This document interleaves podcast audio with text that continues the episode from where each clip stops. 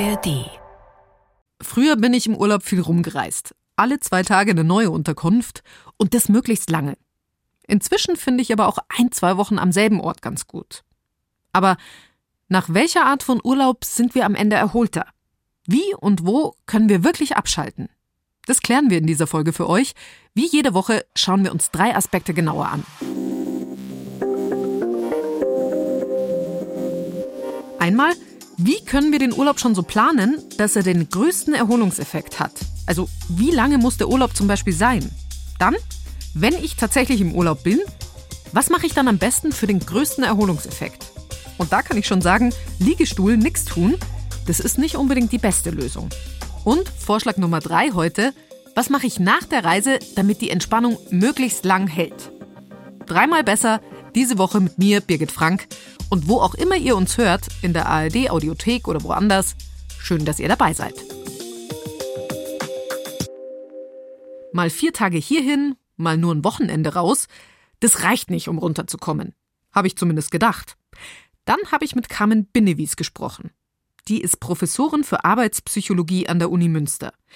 Sie forscht seit Jahren daran, wie wir am besten runterkommen, also wie wir uns vom Stress erholen können. Und wie lange sollten wir dafür Urlaub machen? Da sagt die Forschung was anderes als das, was ich erwartet hätte. Das Interessante ist, dass man da sagen kann, dass die Länge des Urlaubs gar keine Rolle spielt, wie gut man sich erholt. Das ist wahrscheinlich erstmal ein Stück weit auch kontraintuitiv, weil natürlich, wenn man länger Urlaub hat, ist man ja in der Zeit nicht bei der Arbeit und fühlt sich natürlich erholter. Aber es ist nicht so, dass der Effekt größer ist oder länger anhält. Und es gibt eben auch Studien, die zeigen, dass selbst eben schon Kurzurlaube erholsam eben sind. Und wie bei vielen Dingen im Erholungsbereich würde ich auch denken, am Ende eben kommt es nicht auf die Zeit drauf an, sondern wie wie man diese Zeit erlebt. Das, glaube ich, kann man sich gut vorstellen, wenn man so an Feierabend denkt. Da ist es ja auch nicht unbedingt nur abhängig davon, wie lange ich nicht bei der Arbeit bin, sondern ob das eben dann eine gut verbrachte Zeit ist oder eben eine nicht gut verbrachte Zeit. Und genauso ist es auch mit dem Urlaub. Und Carmen Binnewies sagt auch, öfter mal wegfahren, auch kürzer, das macht Sinn. Weil wer öfter wegfährt, der hat ja auch öfter einen Erholungseffekt. Besser also als den kompletten Jahresurlaub aufsparen und dann auf einmal nehmen. Es gibt ja auch viele, die am Jahresende noch Urlaubstage übrig haben. Die auch sagen, ich muss gar nicht so viel frei machen, ich liebe meinen Job. Gibt es also Leute, die einfach weniger Erholung brauchen? Also von der Forschung her würde ich sagen, ist es nicht so. Also vor allen Dingen auch aus anderen Bereichen wissen wir auch, also es sind natürlich, denke ich mal, häufig, wenn man sich das anguckt, auch mit Arbeitszeiten und so, die Leute, die besonders motiviert sind und wir nennen das häufig Arbeitsengagement, die das zum Beispiel haben, die eben sehr aufgehen in ihrer Arbeit. Aber wir haben in anderen Studien gefunden, jetzt nicht speziell zum Urlaub, aber eher so im Alltag, dass die eigentlich ganz besonders von Erholung dann profitieren, obwohl es denen vielleicht manchmal auch schwer fällt, loszulassen ein bisschen von der Arbeit.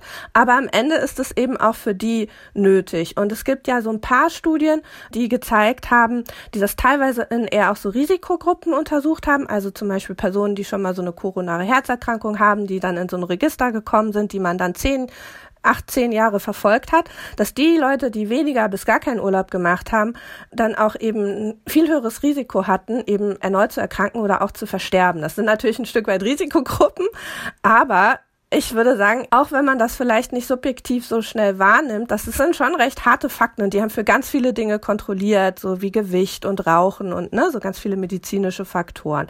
Dass es vielleicht subjektiv einem so erscheint, aber dass am Ende eben Erholung für jeden auch wichtig ist. Und wo kriege ich die Erholung am besten? Ich habe Carmen Binnewies gefragt, wo sie denn hinfährt im nächsten Urlaub und die bleibt zu Hause. Zusammen mit ihren vier Katzen die sind bei unserem Gespräch ständig über den Schreibtisch gelaufen. Aber dieses Zuhause runterkommen, das krieg ich ja nicht hin. Also ich brauche schon so ein paar Kilometer Abstand. Liegt es an mir oder ist es einfach generell schwieriger, zu Hause richtig zu entspannen? Die Studien, oder es gibt mittlerweile auch schon Meta-Analyse, die ja dann Studienergebnisse zusammenfasst über alle Studien, die sagen, dass es für den Urlaubseffekt am Ende, also wie erschöpft man zum Beispiel ist, keine Rolle spielt, ob man wegfährt oder zu Hause bleibt. Das ist erstmal eine gute Nachricht, weil manchmal ist es vielleicht ja auch finanziell knapp, wegzufahren. Oder es kommt eine Pandemie. Genau. Das heißt, man kann sich zu Hause auch genauso gut erholen.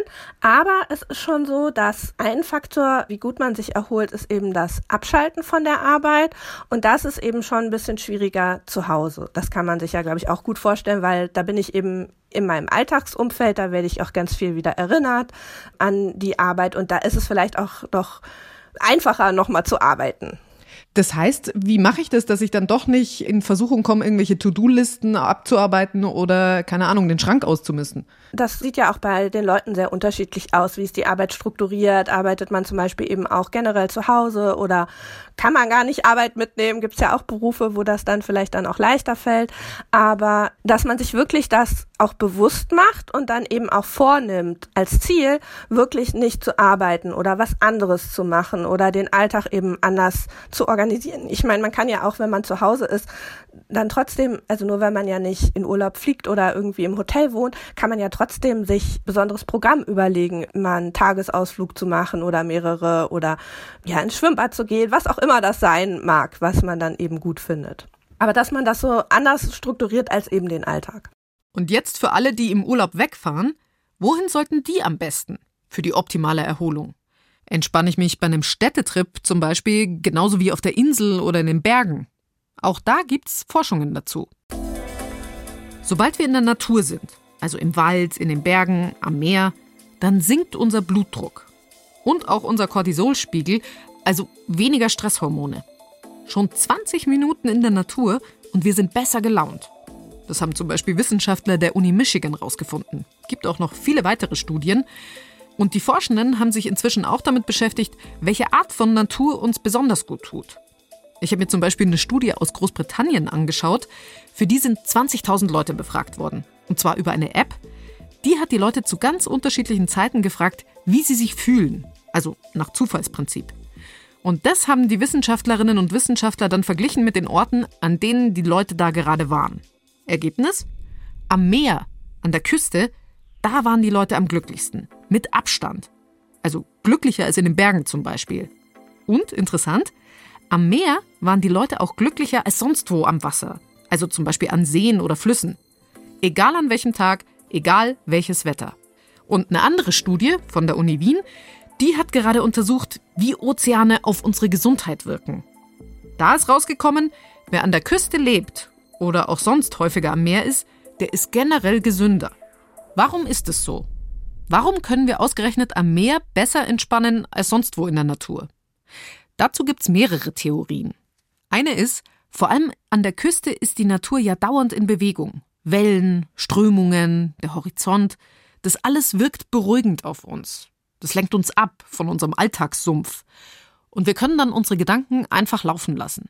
Wenn euch die Studien genauer interessieren, schaut in die Show Notes, da haben wir euch einen guten Überblick verlinkt.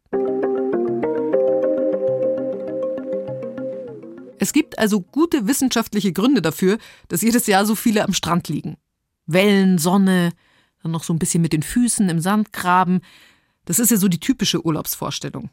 Aber nur rumliegen Beine hoch, das bringt eben nicht unbedingt die perfekte Erholung. Auch das sagt die Forschung. Damit kommen wir zu unserer Frage Nummer zwei heute. Wie kann ich mich im Urlaub möglichst gut erholen? Carmen Binnewies sagt, es gibt da mehrere Erholungsebenen.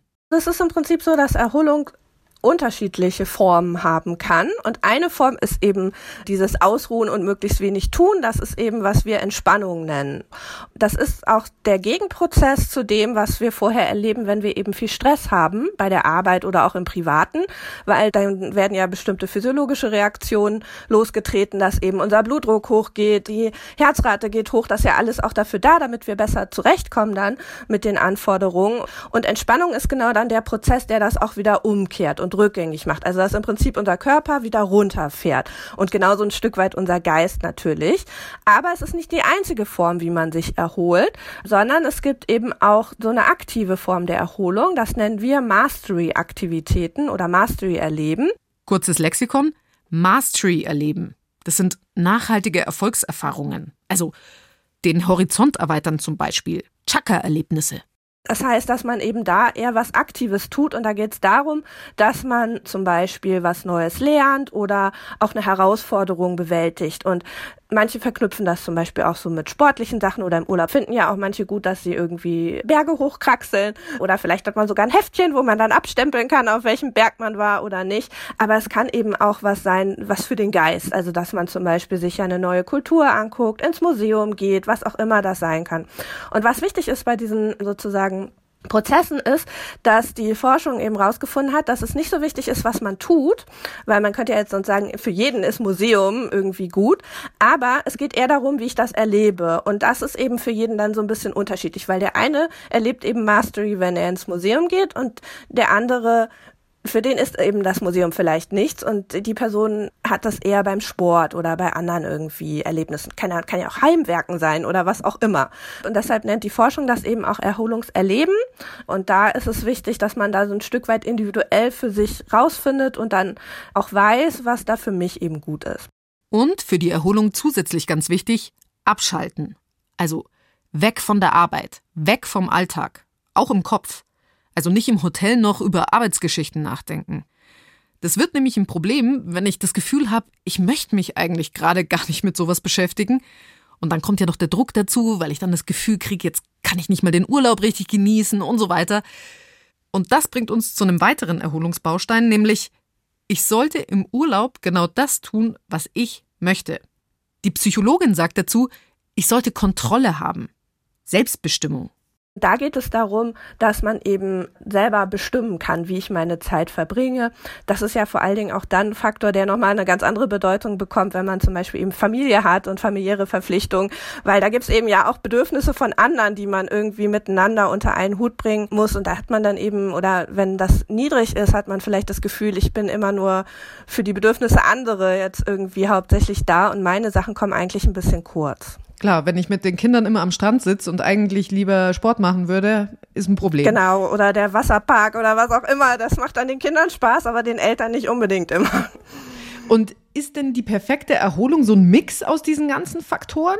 Ja, also alle Punkte sind sozusagen gut. Alle tragen zur Erholung bei. Was die Forschung teilweise gezeigt hat, ist, dass es so unterschiedliche Profile gibt, dass Menschen sich einfach auch unterscheiden darin, welche dieser Formen sie gut finden oder nicht so gut finden.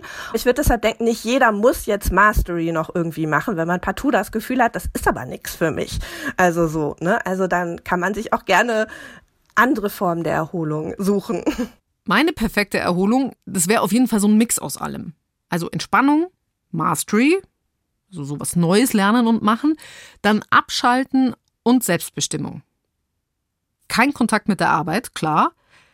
Wobei, auch dazu hat Carmen Binnewies nämlich geforscht und hört euch mal die Antwort an. Wir haben eine Studie gemacht und uns das angeguckt, welche Kommunikationsmedien die Leute benutzen. Und da war es so, dass wirklich je mehr man zum Beispiel E-Mails benutzt hat, WhatsApp-Nachrichten und so weiter, desto schlechter war das Abschalten. Und dann hat das eben die Erholung beeinträchtigt. Und interessanterweise war das so, dass das auch egal war, mit wem man diese Kontakte hatte, weil das haben wir natürlich abgefragt, ob es mit Arbeitskollegen war oder eben mit privaten Leuten. Aber unsere Vermutung ist eben, dass wenn man eben auch privat natürlich mit zu Hause Kontakt hat, man ja auch wieder an den Alltag sehr stark denkt. Das heißt, es ist relativ egal, ob ich Arbeitsmails anschaue oder ob ich Fotos an Mama schicke. Das alles kann meine Erholung stören. Die Arbeit ist da also nicht schlimmer als private Kontakte. Und interessanterweise hatten wir auch in der Studie soziale Medien abgefragt. Die Studie ist jetzt schon ein paar Jahre alt und unsere Stichprobe war auch nicht ganz so jung. Deshalb würde ich denken, das wäre natürlich nochmal wichtiger, das jetzt auch mit einer jüngeren Generation nochmal zu untersuchen. Da war das so, das war nicht schlecht für die Erholung, aber die Leute, die das mehr benutzt haben, die waren schlechter gelaunt. also das ist ein Phänomen, was ja auch in anderen Studien schon mit sozialen Medien häufig gefunden wurde, dass eben so der vermehrte Konsum eben häufig zu einer Befinden Verhaltensbeeinträchtigung führt. Vermutlich, weil eben auch so viele soziale Vergleichsprozesse dann oft so angestoßen werden. Und man denkt so, keine Ahnung, alle anderen, die sind, weiß ich nicht wo. Die haben den schöneren Urlaub. Genau, und denen geht's immer nur gut, weil man postet natürlich ja auch nur die Sachen, die irgendwie Highlights sind. Und dann fühlt man sich selber vielleicht eben nicht so gut.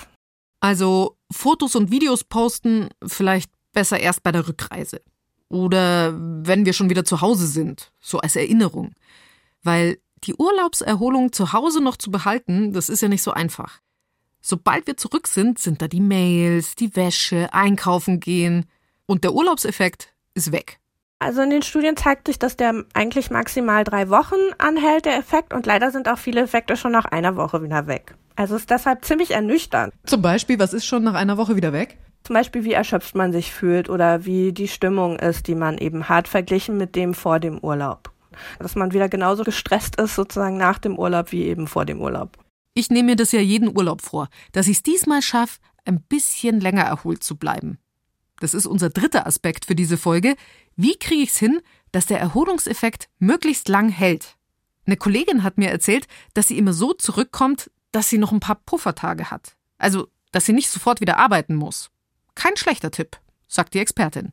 Was im Prinzip nicht gut ist für den Urlaubseffekt, was dann den schneller wieder aufbraucht, ist, wenn nach dem Urlaub die Belastung hoch ist und wenn der Workload hoch ist. Und das mag auch eine Kombination sein aus eben bei der Arbeit, türmen sich die Sachen aus. Die wenigsten Jobs haben ja heute irgendwie noch eine Vertretung. Das heißt, wenn ich nicht die E-Mails beantwortet habe, hat das leider auch niemand anders getan in der Zeit. Und die sind dann noch alle da. Das heißt, da habe ich ja eine höhere Belastung als eben sonst auch normal im Alltag. Und privat ist das ja auch, wenn ich verreist bin dann habe ich noch den riesen Wäscheberg oder muss irgendwie noch Sachen wegräumen und so. Deshalb, wenn man sich da Puffer schafft, das ist bestimmt gut und positiv.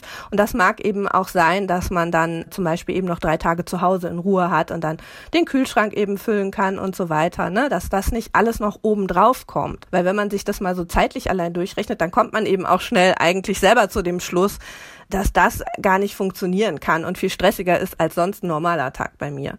Das merke ich mir. Ich war nämlich eigentlich bisher die, die noch im Urlaubsland Abend gegessen hat und dann gleich am nächsten Morgen in die Arbeit. Beim nächsten Mal mache ich einen Puffertag, also einen mindestens. Oder was auch geht, den ersten Arbeitstag nach dem Urlaub auf einen Mittwoch legen. Weil dann habt ihr nicht gleich eine Fünf-Tage-Woche.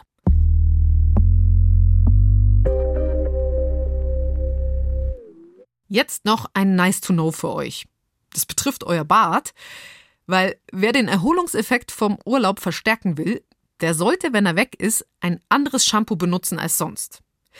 Weil unser Gehirn, das verknüpft ja Gerüche total stark mit bestimmten Situationen und Gefühlen. Kennt ihr ja. Das können wir bewusst einsetzen mit einem neuen Shampoo oder einer Creme zum Beispiel. Das kann so direkt im Hirn mit dem Urlaub verlinkt werden. Und wenn ich das dann daheim nochmal raushol, dann sorgt es bei mir im Bad für einen Urlaubsflashback. Meine Redakteurin für diese Folge war Mira Sophie Potten. Die ist in ihren nächsten freien Tagen zu Hause und hat sich jetzt schon vorgenommen, auf gar keinen Fall aufzuräumen zum Beispiel. Mein Redakteur war Caspar von Au. Der hat seine nächste freie Woche rund um seinen Geburtstag und hat das schon fest im Blick. Und wir wünschen euch jetzt noch einen schönen Urlaub. Ihr hört uns weiter nächste Woche dreimal besser mit Kevin Ebert.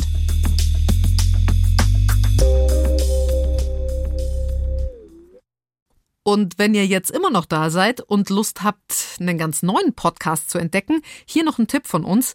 Der KI-Podcast von der ARD ist diese Woche gestartet. Als ChatGPT relativ neu war, da habe ich die KIs erstmal Mails schreiben lassen, so Mustermails an Versicherungen und so. Aber dahinter steckt ja noch so viel mehr. KI wird die Welt verändern. Schon ziemlich bald. Und damit wir da auf dem neuesten Stand bleiben, halten uns die Hosts Gregor Schmalzried, Marie Kilk und Fritz Espenlaub auf dem Laufenden. Der KI-Podcast. Jede Woche eine neue Folge, genau wie wir auch in der ARD Audiothek und überall, wo es Podcasts gibt. Den Link findet ihr auch in den Show Notes.